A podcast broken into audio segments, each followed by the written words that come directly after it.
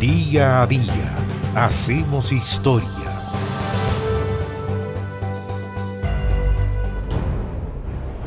...27 de febrero del año 1989. Ese día, en Venezuela, se inició una serie de manifestaciones con saqueos y violencia, conocido como el Caracazo, cuando gobernaba el socialdemócrata Carlos Andrés Pérez. Venezuela había vivido las décadas de 1960 y 1970 una época dorada, con una situación económica que era envidiada por gran parte de los países de la región. Muchos de los países latinoamericanos estaban por ese entonces sumidos en la pobreza, cruzados por conflictos, incluso con la presencia de guerrillas. Además, empezaban a entrar en una espiral de deuda externa de la que tardarían en recuperarse. Venezuela, por el contrario, prosperaba gracias al boom económico impulsado por la industria petrolera. Incluso atraía a inmigrantes de muchos lugares de Latinoamérica. La plata simplemente sobraba. Y de hecho no era raro que familias fueran por el fin de semana de compras a Miami. Y además, casi todo se importaba.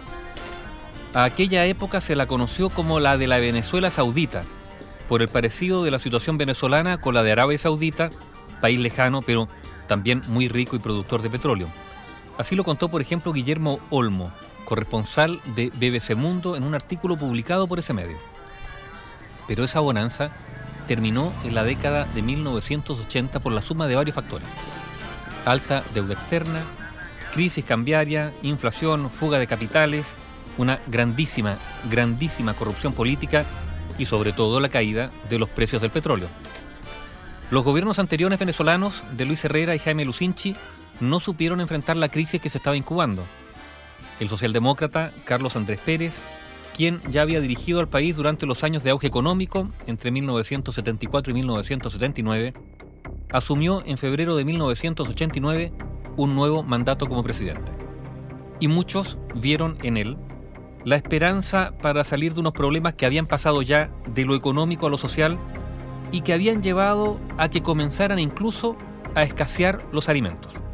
Sin embargo, de la mano de la presidencia de Carlos Andrés Pérez no vino un milagro, sino lo que se conoció como un gran viraje. Y es que el recién elegido presidente anunció una serie de medidas económicas que acabarían siendo conocidas como el paquetazo. Empezamos a aplicar los correctivos en los precios de los productos nacionales. Se trató de un plan acordado con el Fondo Monetario Internacional que exigía grandes ajustes macroeconómicos para enderezar a una economía que, resumiendo, consumía más de lo que generaba. Ese paquetazo se tradujo en recortes de gastos y aumento de las tarifas de los servicios públicos. Ahora, lo que pasa es que los precios eran simplemente ridículos. El petróleo, por ejemplo, la benzina, no costaba prácticamente nada.